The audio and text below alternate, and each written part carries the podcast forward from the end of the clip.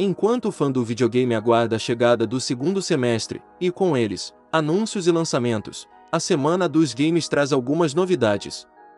FIFA 23 ganhou data de lançamento e novidades. GTA 6 foi alvo de novos rumores, enquanto no mundo dos projetos de fãs, um modder criou uma versão de Game Boy na horizontal, enquanto outro fã criou um remake de Bully na Unreal 5.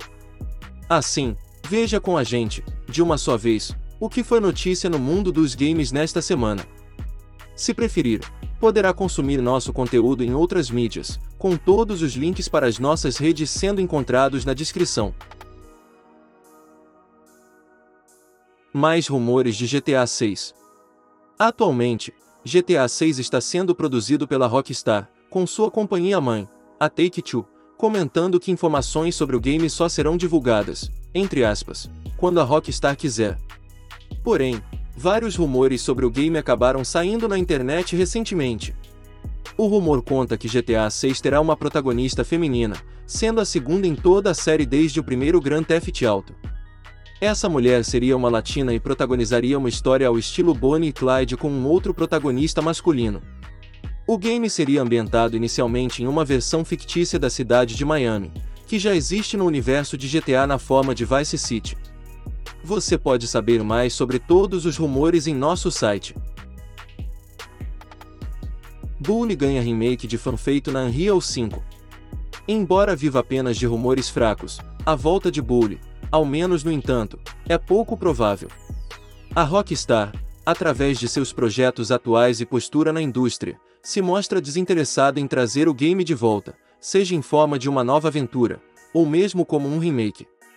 Assim, um grupo de fãs, chamado de Teaser Play, recriou cenas do Bull original na Unreal Engine 5. O resultado traz uma ideia bem interessante do que poderia ser o game, caso a Rockstar decidisse lançá-lo para os consoles atuais. O pessoal do Teaser Play pegou o game original e o reimaginou como um jogo atual, atualizando cenários e personagens com o poder da Unreal 5. Vários efeitos, incluindo o Ray Tracing, se unem a cenários incríveis e mostram quão longe um remake do game poderia chegar. Para ver o vídeo completo, acesse o link da descrição sobre este assunto. FIFA 23 ganha data de lançamento e mais novidades.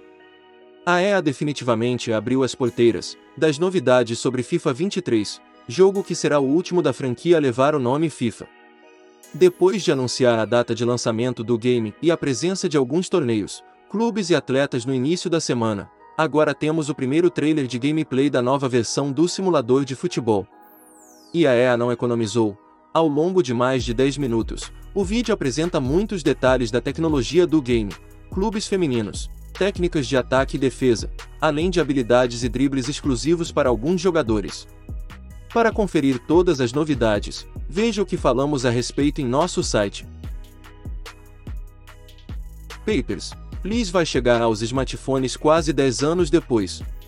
Papers, Please, o elogiado simulador de burocracia que coloca o jogador na pele de um agente da imigração que precisa decidir que pode, ou não, passar pela fronteira do país fictício de Aristotka, está chegando aos dispositivos mobile, quase 10 anos após seu lançamento original.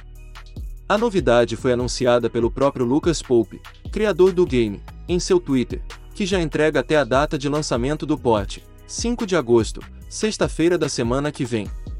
Apesar de seu sucesso nos PCs, Papers, Please foi levado a bem poucas plataformas, apenas o iPad e o PlayStation Vita receberam potes do jogo nos anos subsequentes.